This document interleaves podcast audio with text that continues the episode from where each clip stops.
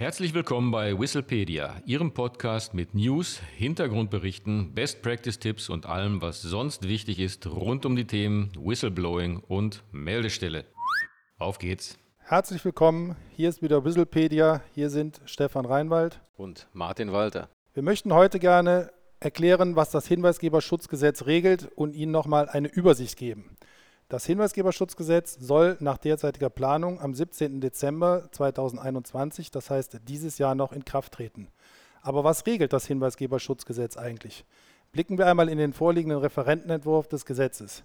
Dort lassen sich zwei große Themenfelder identifizieren. Das erste Themenfeld beschäftigt sich mit den direkten Schutzmaßnahmen für hinweisgebende Personen, wie ja auch der Name des Gesetzes bereits vermuten lässt. Der zweite Teil behandelt prozessuale Aspekte der Hinweisabgabe. Schauen wir uns zunächst einmal die direkten Schutzmaßnahmen für hinweisgebende Personen an. In der Struktur des Gesetzes findet sich dieser Abschnitt erstaunlicherweise relativ weit hinten. Im drittletzten Abschnitt 4 befasst sich das Hinweisgeberschutzgesetz mit dem Kernthema der Schutzmaßnahmen. Hier gibt es die zentrale Norm des Paragraphen 35, der ein Verbot zur Ausübung von Repressalien beinhaltet gegenüber Hinweisgebern. Schon die Androhung oder der Versuch von Repressalien ist ausdrücklich verboten. Erleidet ein Hinweisgeber nach einer Meldung oder Offenlegung dennoch eine Benachteiligung, die im Zusammenhang mit seiner beruflichen Tätigkeit steht, so sieht das Hinweisgeberschutzgesetz eine Beweislastumkehr vor. Das heißt, die Person, die die hinweisgebende Person benachteiligt hat, muss beweisen, dass die Benachteiligung nicht auf der Meldung oder Offenlegung beruht. Dies dürfte Unternehmen in dem einen oder anderen Sachverhalt vor relativ große Herausforderungen stellen. Im darauffolgenden Paragraph 35 wird der Schadensersatz nach Repressalien geregelt. Wenn also gegen das Verbot der Ausübung, der Androhung oder des Versuchs von Repressalien verstoßen wird, sieht das Hinweisgeberschutzgesetz einen Anspruch des Hinweisgebers auf Ersatz des erlittenen Schadens vor. Über den Schadensersatz hinaus sieht das Hinweisgeberschutzgesetz im vorletzten Abschnitt in 39 eine Geldbuße bis zu 100.000 Euro für den Fall vor, dass eine Repressalie ergriffen oder angedroht wird. Wenn man das plakativ formulieren will, hinweisgebende Personen werden geschützt durch die drohenden finanziellen Konsequenzen für Unternehmen und Dienststellen, falls diese Repressalien gegen den Whistleblower ergreifen. Zusätzlich bewirkt das Vertraulichkeitsgebot in 8 einen Schutz für hinweisgebende Personen. Denn die Vertraulichkeit ihrer Identität zu schützen, ist eine der obersten Gebote für die interne Meldestelle. Wer dies nicht tut, handelt ordnungswidrig und kann mit einer Geldbuße bis zu 20.000 Euro belegt werden. So viel zu den direkten Schutzmaßnahmen, die das Gesetz für hinweisgebende Personen regelt. Martin, welche prozessualen Aspekte der Hinweisabgabe sind im Hinweisgeberschutzgesetz geregelt? Ja, wie du ja schon gesagt hast, Stefan, erst im drittletzten Abschnitt kommt man eigentlich zu den Schutzmaßnahmen. Das heißt, der meiste Teil des Gesetzes äh, widmet sich prozessualen Aspekten der Hinweisabgabe. Das ist auch wichtig, denn äh, es muss schon geregelt sein, wie Hinweise abzugeben sind. Äh, dazu wird zuerst diskutiert, welche Hinweise dazu führen, dass hinweisgebende Personen geschützt sind. Und zweitens, wie die Hinweise abgegeben werden müssen, damit die Schutzwirkung des Gesetzes greift. Ähm, beginnen wir mal mit dem ersten Teil. Das Gesetz gilt nicht für alle Meldungen oder Offenlegungen von Informationen. Vielmehr müssen diese in den persönlichen und sachlichen Anwendungsbereich des Gesetzes fallen. Der persönliche Anwendungsbereich wird in Paragraph 1 festgelegt und der sachliche Anwendungsbereich in Paragraph 2. So fallen zum Beispiel Meldungen von Informationen über Verstöße, die Straf- oder Bußgeld bewährt sind, in den sachlichen Anwendungsbereich.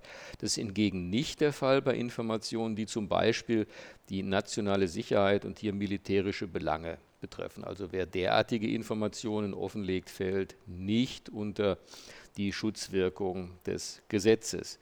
Dann wird die Frage geregelt, wie die Hinweise abgegeben werden müssen, damit die Schutzwirkung greift. So muss die Meldung bei einer internen oder einer sogenannten externen Meldestelle abgegeben worden sein. Sie darf auch offengelegt werden, also an die Öffentlichkeit gegeben werden, allerdings erst, nachdem sie an eine externe Meldestelle abgegeben worden ist und diese ihren Aufgaben nicht nachgekommen ist. Also das ist dann durchaus eine etwas kompliziertere Regelung, die aber durchaus auch Sinn macht. Ähm, wer hieran Interesse hat, ähm, in der nächsten Woche, der Podcast wird sich genau mit der Thematik der Offenlegung befassen. In der Praxis wird, das ist zumindest zu vermuten, wird der wichtigste Adressat für Meldungen die interne Meldestelle sein. Zumindest dann, wenn sie professionell betrieben wird, mit guten Personen besetzt ist und wenn sie auch bekannt ist im Unternehmen. Und äh, deshalb hier noch einige der wichtigsten Regelungen zur internen Meldestelle. In Paragraph 13 regelt das Hinweisgeberschutzgesetz die Aufgaben einer internen Meldestelle und zu diesen Aufgaben gehört das Betreiben der Kanäle, über die die Meldungen abgegeben werden, die Stichhaltigkeitsprüfung der Meldungen sowie die Veranlassung geeigneter Folgemaßnahmen. Zudem hält die interne Meldestelle auch Informationen bereit über die externen Meldestellen. Im nächsten Paragraph, also Paragraph 14, regelt das Hinweisgeberschutzgesetz die Organisationsform einer internen Meldestelle. Die Aufgaben der internen Meldestelle kann durch eine beim Beschäftigungsgeber oder der Dienststelle beschäftigte Person oder durch eine interne Organisationseinheit übernommen werden. Ebenso kann ein Dritter mit den Aufgaben betraut werden. Sofern die Voraussetzung zur Einrichtung einer internen Meldestelle für ein Unternehmen oder eine Dienststelle besteht, muss gemäß 15 gewährleistet werden, dass die mit den Aufgaben der Meldestelle betrauten Personen im Rahmen dieser Tätigkeit unabhängig arbeiten. Sie dürfen zwar gleichzeitig andere Aufgaben wahrnehmen. Das ist insbesondere interessant für, für kleinere Unternehmen. Allerdings darf dabei kein Interessenkonflikt entstehen. Ich glaube, das ist logisch. Und in Paragraph 16 steht etwas über die Meldekanäle. Beschäftigungsgeber und Dienststellen sind dazu verpflichtet, diese Meldekanäle einzurichten, über die sich Beschäftigte an die interne Meldestelle wenden können, um Informationen über Verstöße zu melden. Der Meldekanal kann so gestaltet werden, dass er auch natürlich Personen offen steht, die im Rahmen ihrer Tätigkeit mit dem Beschäftigungsgeber oder der Dienststelle in Kontakt stehen. Das bedeutet konkret, dass zum Beispiel auch Lieferanten oder Kunden Meldungen abgeben können. Ob diese Option eröffnet wird, liegt im Ermessen des Unternehmens oder der Dienststelle. Im Paragraph 17 wird das Verfahren bei internen Meldungen spezifiziert. Ein sehr interessanter Punkt. Also was ist genau zu tun, wenn eine Meldung eingeht bei der Meldestelle? Äh, die ist dann verpflichtet, den Eingang der Meldung spätestens nach sieben Tagen zu bestätigen und sie muss eine Stichhaltigkeitsprüfung der Meldung durchführen.